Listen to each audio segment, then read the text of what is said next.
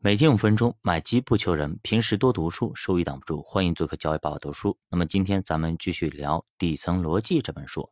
那么昨天把这本书看完了啊，其中有几点我想给大家分享一下，尤其这几点对我来说影响还是蛮多的，蛮有意思的啊。首先，很多人说想要拥有幽默感，是吧？其实作者呢对于这个事儿呢也有研究啊。他说，大概幽默感分为三种，第一种呢叫优越感理论，就是说。你让对方感觉像个成功者，他就会觉得你这人很幽默。比方说马云说一些话，哎，真幽默，对吧？但是普通人他一说同样的话，那么感觉就不幽默了。比如说对方说你文章写的差，你怼回去，那么双方肯定会打架，对吧？你咋地？你看我咋地？等等等等，对吧？这个时候你顺坡下驴啊，说我看自己的文章也吐了好几次了，那您呢就待在这先看着凑合着先看。那如果你这样回去，对吧？回回去，那这个时候呢，对方即使再有敌意，再想抨击你、攻击你，那么他也不好意思再说了，对吧？这就是我们之前说的自污的一个姿态，就是放低心态。比如说，经常呢，我们经常看到的小岳岳，对吧？岳云鹏，他经常就是这样说。那他一直就每次就自嘲自己，你还好意思再继续弄吗？对吧？就不好意思了。第二种呢，叫错愕理论，那类似于说脑筋急转弯，最后跳出一个逻辑。比如说呢，我们之前都听过这样的段子啊，我如何才能成为百万富翁呢？幽默的回答就是：首先呢，你要成为一个千万富翁，然后呢，你只要连续炒股炒个几年，那么你就成为百万富翁了。第三种理论呢，叫释放理论，先给你制造一些紧张感，然后呢，再给它释放掉。比如说有个段子啊，就这样说：比如说你去看大夫啊，对吧？拿着病历去看大夫，这个时候大夫呢。盯着你的病历看了很久很久，然后呢，长叹一口气，得亏你来的早啊，再来晚一点我就下班了。那这个时候病人的心里，对吧？本来的吓死了，感觉又得了什么重病，原来是他要下班了，那瞬间就释然了啊。那当然是个幽默段子啊。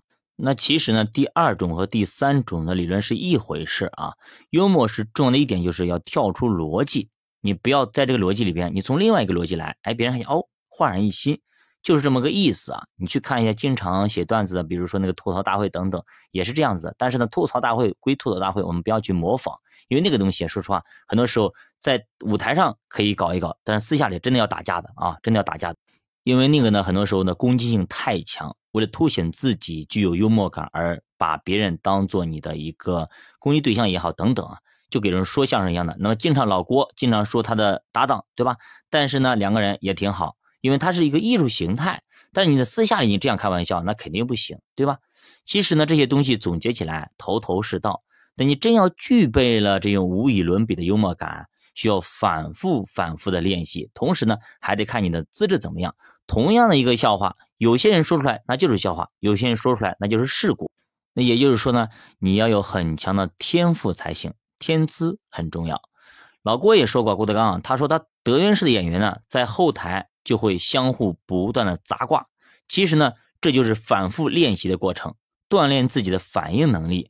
而我们普通人呢，则缺少这样的练习，所以说你也很难有这样的反应。就别人说来之后，你可能过一段时间才能想出来这个笑话或者这个反应该如何去做，该如何去幽默感来回应。但是呢，这个时间已经过去了，那黄瓜再有凉了，你不能说，哎，你等一会儿，我那个刚刚你说那句话，我可以这样接。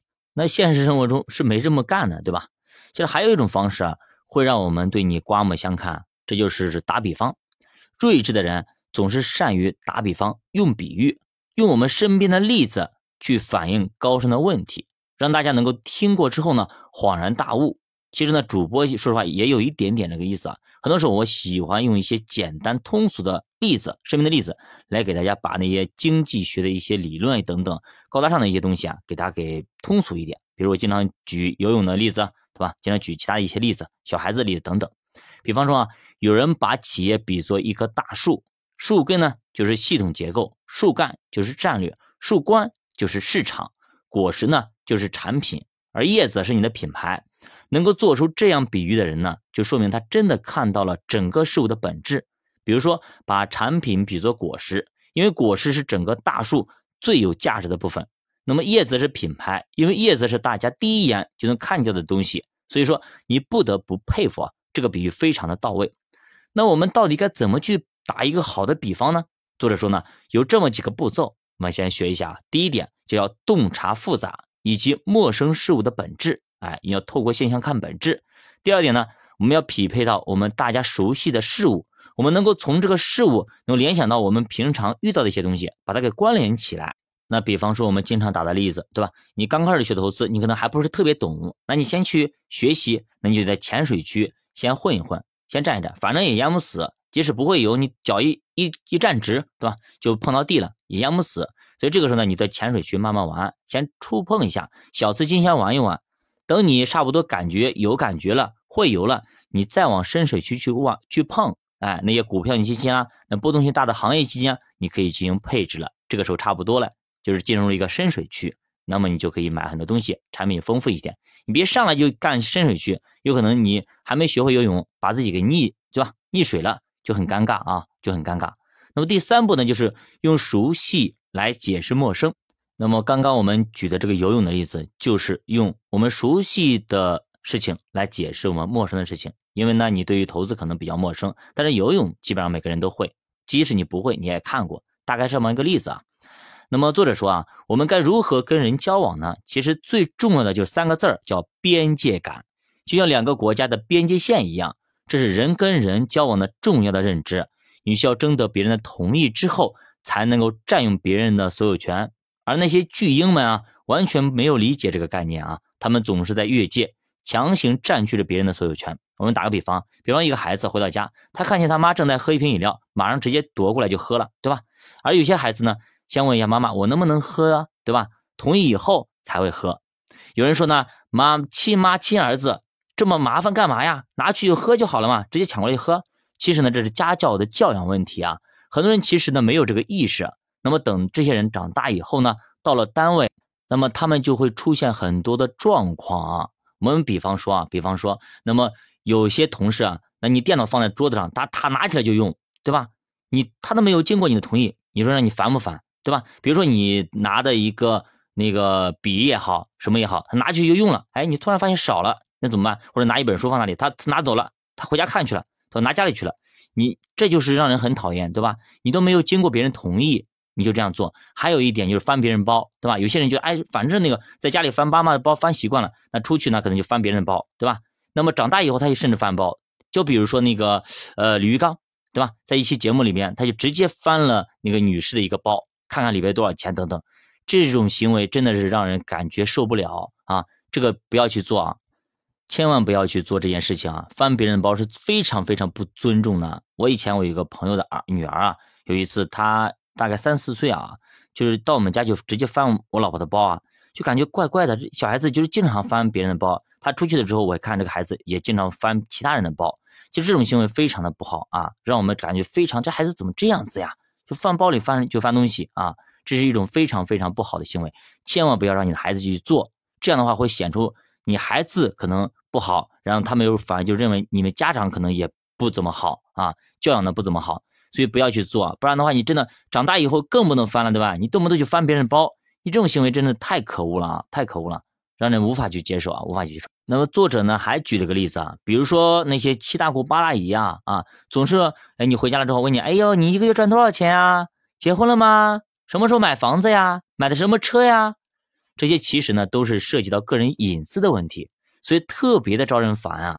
那不仅仅是七大姑八大姨，包括你村子里的一些人啊，经常也见了面也这样子，对吧？以前我回老家呀，你一个挣多少钱啊？买房子没有？等等啊，结婚了没有啊？就等等。以前我上学的时候也一样，哎呀，高考的啊，等等，就考多少分啊？考那个学校报考怎么志愿怎么样？等等。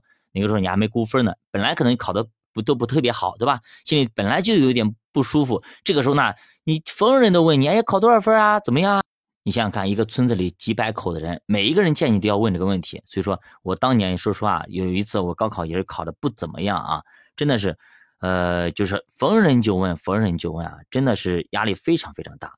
那刚开始呢，可能大学生少啊，可能都没有这种意识啊，因为其他人都没有意识。但是后来呀，慢慢慢慢的，每家里都有大学生了。好嘞，后来呢，每家的孩子都受过这个苦，每个家长也都受过这个苦恼。后来呢，我们村子里就规了个规定，不许问孩子们的分数啊，不许问孩子分数，高考尤其是高考分数，不许去问。自那以后呢，我们村子里就再也没有人去问别人的分数了。